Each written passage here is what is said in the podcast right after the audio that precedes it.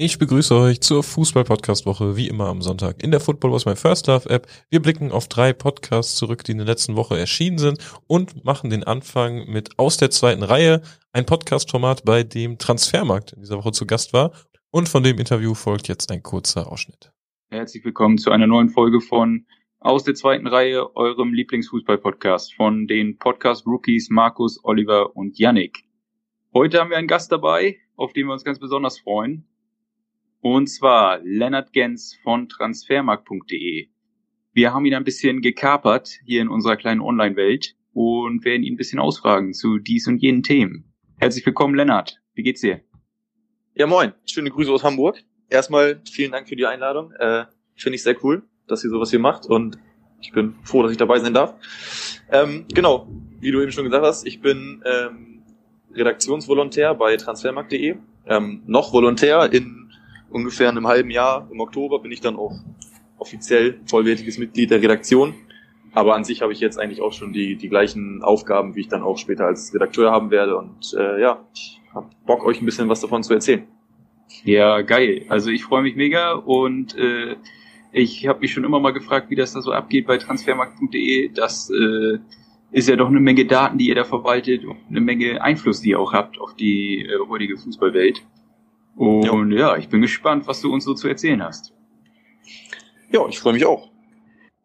Ja, Lennart, wir freuen uns natürlich sehr, dass du heute als Special Gast dabei bist und wir dich ein bisschen über ja dein Fußballwissen und deinen Job ausfragen dürfen. Wir haben uns das Ganze heute so überlegt, dass Olli und ich uns jetzt in der ersten, im ersten Teil ein bisschen raushalten.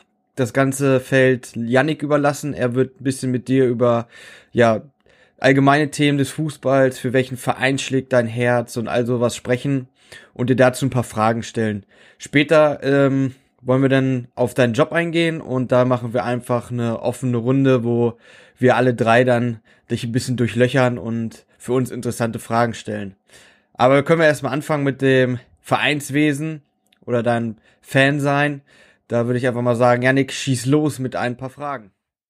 Dann geht es weiter mit dem Format Fliegende Holländer.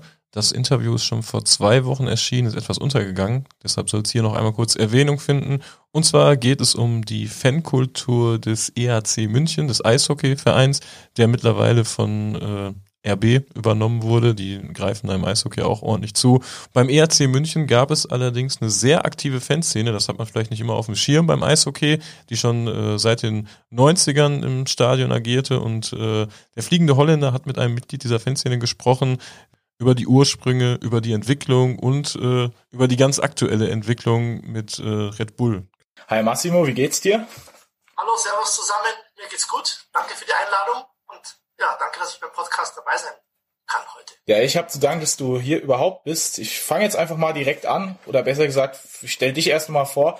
Wer genau bist du jetzt eigentlich? Den, ja, okay, den Verein habe ich gerade angeschnitten. Was machst du so? Und wie bist du eigentlich damals so zum EHC gekommen? Und jetzt bist du ja auch irgendwie beim ESV Germering. Wieso? Wie, was kam da? Ja, genau. Also ich bin ähm, Massimo 42 aus München und bin ganz klassisch wie wahrscheinlich die meisten ähm, über den Vater erstmal zum Fußball gekommen und vom Fußball dann zum Eishockey und von München dann zu Germering. Und ähm, wie das Ganze kam, werden wir jetzt in der nächsten Zeit ein bisschen, ein bisschen erörtern. Aber ja, habe eine spannende Laufbahn sozusagen als Fankarriere hinter mir und ähm, ja, freue mich, dass ich heute ein bisschen was darüber erzählen darf.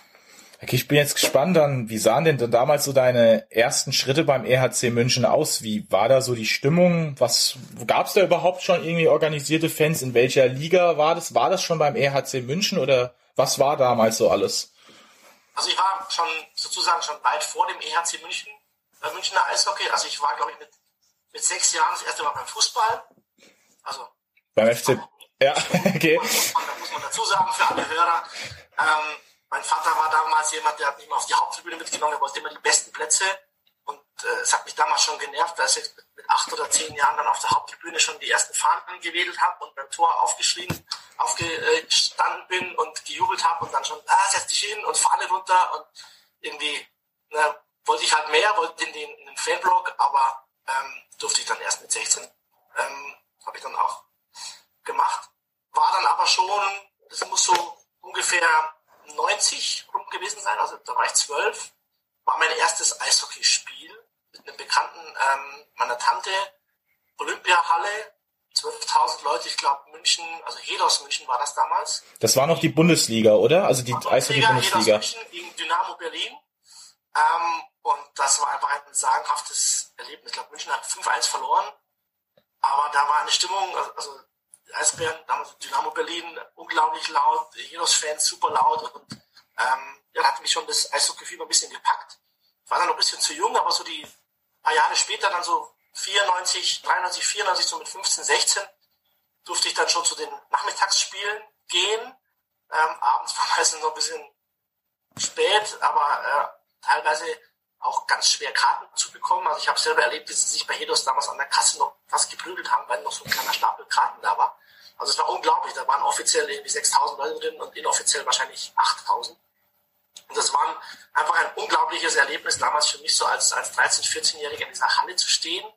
Wenn ich, wer die Münchner Eishalle kennt, es war damals Nord- und Südkurve, waren Fans gestanden. Die Nordkurve war, so wie heute, auch tonangebend. Der Südkurve waren eigentlich bis auf das kleine Eck, entgegengesetzt zum heutigen Gästeblock, also eher in der Haupttribüne drüben war der Gästeblock. Da waren halt ob da 50 oder 1000 Gästefans da waren, die mussten alle in diese Ecke rein und der Rest des Stadions waren halt echt ähm, heimische Fans, einheimische Fans, es war fast immer ausverkauft. Und ähm, da waren halt einfach, es war so eine sagenhaft geile Stimmung in diesem, dieser Bude da drin. Klar, im Vergleich zum Olympiastadion braucht man nicht reden, ja. Das war halt einfach, da ging's ab, da haben sie dann, äh, also ich kann unglaublich viele Erlebnisse gegen die DEG einmal, haben sie die, die, die Das war der fliegende Holländer und weiter geht es mit der Neuvorstellung Com 5 Up. Da hören wir jetzt einmal kurz in die Folge 15 rein.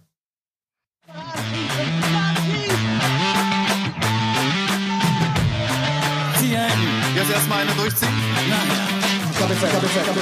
Komm, Five Up. Der Fußball-Podcast mit dem Hang zur Dresenromantik. Moin Leute, herzlich willkommen zu einer neuen Folge von Com 5 Up. Heute mal in ungewohnter Anmoderation, denn ich, Roman, bin mal wieder zu Gast und wir starten heute die zweite Runde der Rudelbildung. Der eine oder andere hat vielleicht unsere erste Folge davon schon gehört. Das ist ein kleines Battle-Format, in dem wir jeweils ähm, eine Frage ausdebattieren. Das bedeutet, einer von uns dreien, ich, Melvin, Dominik natürlich, ähm, wird immer die Moderatorenrolle einnehmen, eine Frage stellen und die anderen beiden werden gegeneinander debattieren, argumentieren, ähm, ja, ihre Antwort verteidigen. Und der jeweilige Moderator, ich werde die erste Runde anmoderieren und äh, leiten, entscheidet dann immer nach ja, einer gewissen Zeit, nachdem die Argumente ausgetauscht wurden, wer der Gewinner dieser Runde ist, wer einen Punkt bekommt. Und das basierend auf den Argumenten, also nicht auf Basis der Antwort. Wenn wir jetzt über Messi oder Ronaldo sprechen und ich bin ein toller Messi-Fan, kann ich jetzt nicht sagen, ich finde Messi geiler. es geht wirklich um die Argumente und nicht um die Antwort, sondern wie wurde eine Antwort verteidigt. Das soll der Faktor hier sein und das soll das Spannende sein. Und deshalb haben wir uns, ja, drei Fragen, sehr interessante Fragen, verschiedene Fragen überlegt. Und ich starte dann. Seid ihr bereit? Ja, auf jeden Fall. Also, Absolut. Ready. Ich bin auch ein bisschen nervös, aber ich bin bereit. Es kribbelt wieder. Also nochmal auch für euch. Come es geht, on! Es geht, ich probiere und ihr dann natürlich auch gleich so neutral zu sein wie möglich, so objektiv zu sein wie möglich. Also selbst wenn ich persönlich sage, die andere Antwort war besser, aber es wurde halt nicht gut argumentiert, ich darf nichts irgendwie selber mit reinbringen. Ich sage nur das, was ihr mir genannt habt, wege ab Ja. und verteile einen Punkt und dann haben wir am Ende einen Gewinner. Also willkommen zu unserem Battle-Format hier, das wir jetzt in die zweite Runde äh, verlagern.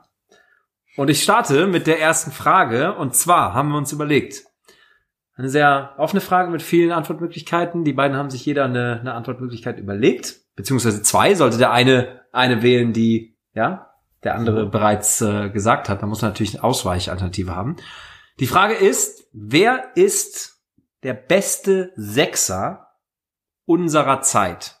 Und mit unserer Zeit meine ich die Zeit von uns dreien, seitdem wir Fußball gucken und so die letzten 25 Jahre sind, das können wir ja sagen, ne? ohne unser Alter dann zu revealen, aber so Ja. seit 25 Jahren gucken wir schon intensiv Fußball, vielleicht nicht ganz so lange, so intensiv, aber Das war die Fußball-Podcast-Woche. Viel Spaß beim Stöbern in der App. Wir hören uns in der nächsten Woche wieder.